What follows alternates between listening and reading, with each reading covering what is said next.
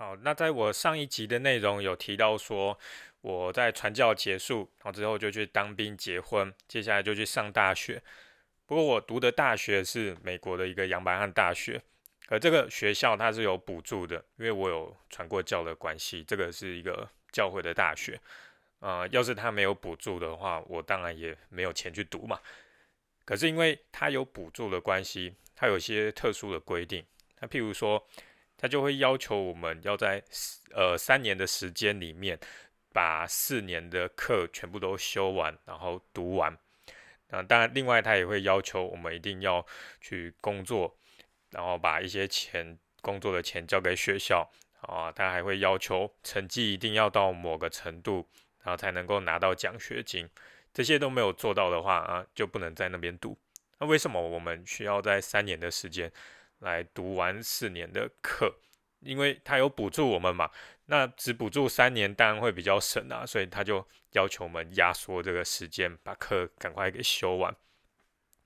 但是我在那里读了一阵子之后，我发现我实在不是一个读书的料，意思是说，虽然我考试都可以通过，也可以拿到奖学金，但是我每一次考试都是用死背的，然后用一些。考试的技巧来通过的。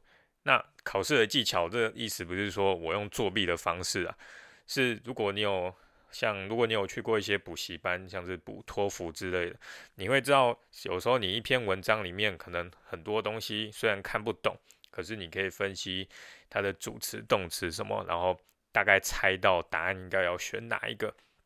那我就是用类似这样的技巧，常常来死背活塞，然后。把考试给通过，但是每次考完之后，我都会忘得一干二净。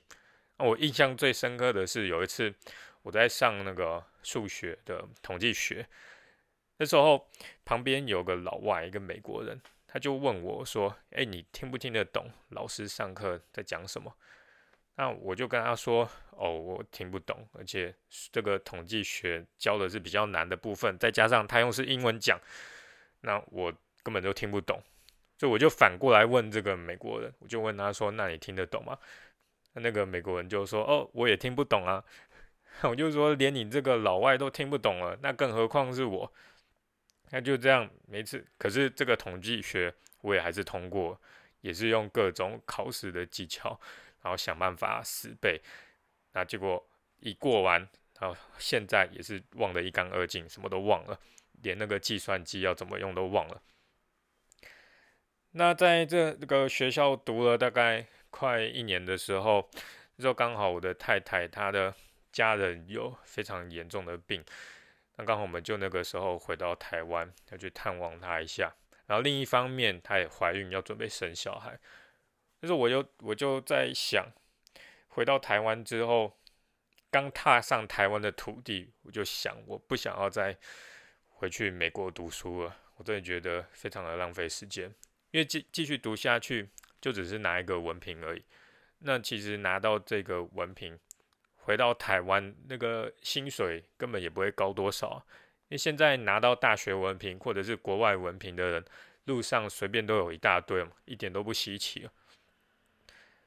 但是回到台湾之后，我如果不想要继续读，那怎么办？我要怎么跟我的家人说我要我不读书了？因为在一般传统的观念来讲，很难接受嘛。大学只读了一半而已，可是刚刚好那个时候，我回去，呃，有一个创业比赛正在接受报名。那如果赢了创业比赛的话，就会有一笔奖金。所以那时候我就在想，嗯，如果我赢了这个比赛，然后拿到了这个奖金，那这就是一个很好的理由，可以跟我的家人说，好，我不要去。国外读书了，我要留在台湾创业。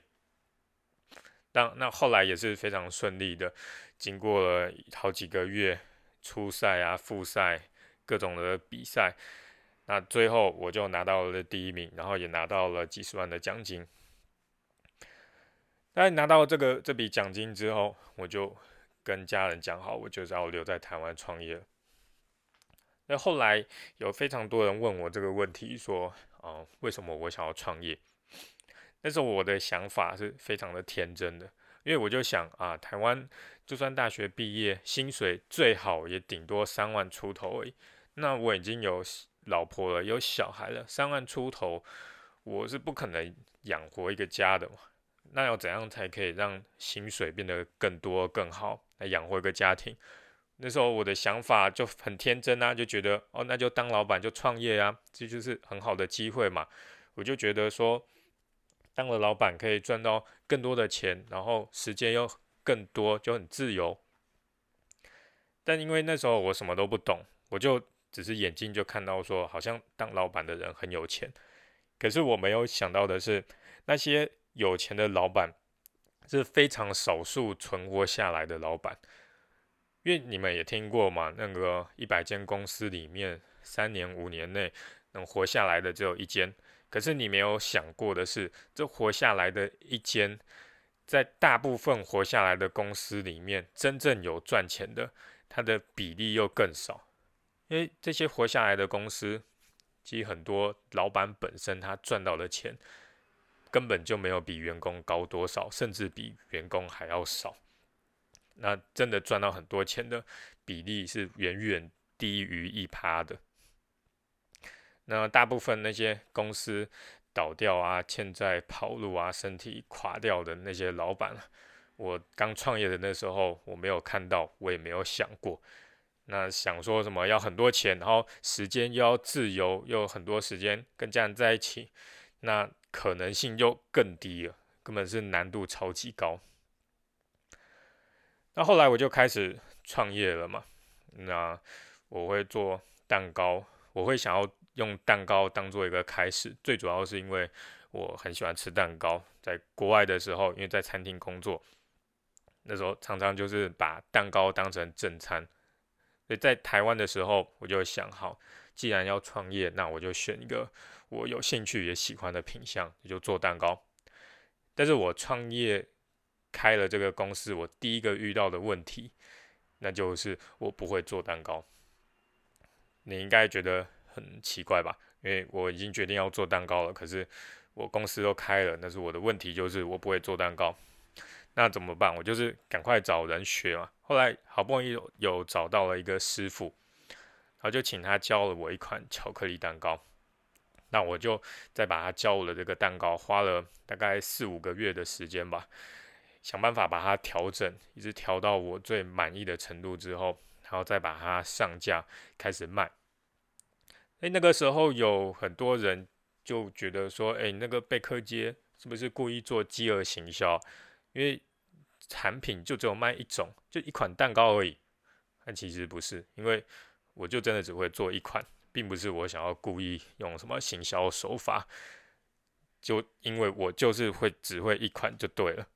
好，再来，我第二个遇到的问题就是钱，因为我之前工作存的钱，还有我太太以前工作存的钱，跟比赛的奖金加起来只有几十万而已。那随随便便创个业都，你都知道，它一下子瞬间就会烧光了。那我就一定要想办法，非常的省，要把所有的器具的那些钱，把它压到最低。然后做甜点、做蛋糕。做蛋糕的话，呃，其中一个最重要的工具就是烤箱嘛。那烤箱一台就要好几万，啊，非常的贵。而且特别是如果是要用专业的烤箱，那就更贵。那我不可能用家用的烤箱啊，因为烤蛋糕要从早烤到晚，用家用的烤箱根本撑不了多久。后来我就想办法到处找，找到一间烘焙材料行的店，他有卖专业的。半盘烤箱就只要一万五而已，可是它是杂牌的，它没有任何的品牌，就是东凑西凑被拼起来的一台烤箱。那因为我钱就是不够嘛，那我也没办法，我就买了。它可是幸好它还蛮好用，也很耐操，到现在都还没有坏。呃，这个就是我从网络开始起家的原因，因为你可以看到，我连买这些机器都有问题了。这都需要花这么少的钱才能够买烤箱，那更何况开一间实体店面，我是不可能开实体店的。那另外像是如果我要接订单，那，接订单一开始我也没有钱加官网嘛，因为加官网要好几万元呢。那我就是直接用 Facebook 来接，请这些想要买的人，他就传讯息给我。那传了之后呢，我就再把这些客人的资料来手动输入 Excel 里面。呃，那个时候其实我连有什么 Google 表单啊、云端硬碟这些都不知道，所以你可以看那时候我的行销还有创业的知识完全都没有，都超级菜的。然后我可以再跟你说，在最一开始的时候我是怎么做行销的，你听完一定会觉得非常的震惊。做法就是呢，我和我太太两个人，然后每一天就发私人讯息给我们的朋友。然后跟他们说啊，我们开店呢，请你们来帮我们的贝克街粉丝专业按赞，好不好？那朋友有限嘛，也就几百个啊。那全部发完之后呢，我们就问我们这些比较熟的朋友说，哎，那个你的朋友可不可以让我们发讯息，然后邀请他们来加入粉丝专业？那如果我们发了，我们问了之后，我们朋友答应了，好，我们就会打开他的。这些朋友栏位啊，一个一个发讯息，跟这些人说：“哦，你好，我是叉叉叉的朋友，他跟你是朋友啊，他同意我来问你说，可不可以邀请你来加入我们的粉丝专业？那我们会这样一直邀请人来加入，就是那时候我觉得说啊，粉丝专业这些人加了，我发了贴文，他们就会看到，看到呢就可能买，或者是他们会按赞分享，就会让更多的人看到。”那这个就是我的行销方法，那我就就用这种方式，然后让贝克街得到了大概一千个赞。这一千个赞，前面的最初的一千个赞，全部都是用私人讯息一个一个邀请来的，完全都没有打任何的广告。现在看起来这个方法真的是非常的蠢，因为这些加入的人并不一定是目标客户。然后也他们的暗赞也并会不会有太大的帮助。那另外我也做了其他的行销方法，譬如说我看到有的粉丝专业，还有会发一些很可爱的图片，或者是很有趣有创意的图，啊我就想说，好，那我也来试看看好了。那所以我就跟我的太太两个人开始轮流在网络上面找这些图，然后发给大家看。那确实也是得到了不少赞啊。可是发这些图啊，用私人讯息邀请这些人加入粉丝专业啊，对我的业绩是完全没有任何的帮助，连半张订单都没有带给我们。所以我刚开始创业的这个过程，你听完之后，我觉得你心里面的想法应该是会想说：啊，这个人的创业也太夸张了，根本是乱七八糟，或者。你心里可能会觉得说，哦，这个人这么刚开始根本要钱没钱，要行销也不会行销，然后做了一堆蠢事，就连产品这个蛋糕也只会做一款，真的是太夸张了。但是最后我活下来了，而且做到年营业额几千万。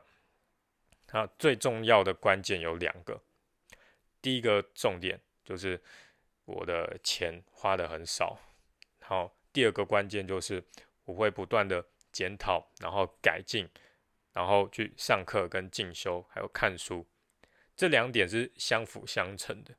因为一开始我钱花的少，钱花的少的话，就会让我有更长的时间可以活下来嘛。那我活下来的时间长的话，我就会有足够的时间来把问题改善，然后去进步，然后进修。举个例子好了，譬如说。像我请人来帮我的粉丝专业按赞，发一堆的讯息。这个方法虽然很笨，可是我只要用很低的成本，然后用很短的时间，我就可以发现这是一个很烂的方法。那我我可以就马上把他的策略给改掉。但是如果一开始我就找呃我就砸一大堆的钱，然后去找很大牌的网红来帮我打广告，那万一效果的话，那我的钱才。就这么一点呢？那我的钱喷光之后，没有半张订单来的话，那我就一定倒了嘛。或是如果我一开始就直接去租一间店，然后开始装潢，那每个月就被租金追着跑啊，被租金追杀，那我的问题都还来不及改善，就被租金给吃垮了嘛。那你可以看到，如果你是一开始在初创业的人，刚开始开公司，你们看到我的过程的话，一定会受到鼓励，因为你们的心理或者是其他这些刚创业的人的心理就会想说：哦，这个人他刚开始什么都不懂，他又什么都没有，他都可以做起来了，那我也有机会。这样的想法是对的，没有错，这个是事实。可是要记得，我活下来的两个最大的关键，第一个就是钱花的少，然后第二个就是要一直检讨，然后改进，然后不断的去进修上课。虽然我刚开始完全不懂行销，然后做了很多很蠢的事，但是我有做到的，就是我不断的去读书，然后上课学习。所以我的行销才慢慢一点一点进步，到后来才能用行销来帮公司带来一堆的业绩嘛。但是如果没有继续的进修上课，那我还是一样持续用这些很笨的方法啊，然后坐在这边不知道为什么业绩起不来，那就没有用。所以一定要去进修，还有读书、上课，然后还有钱花非常的少。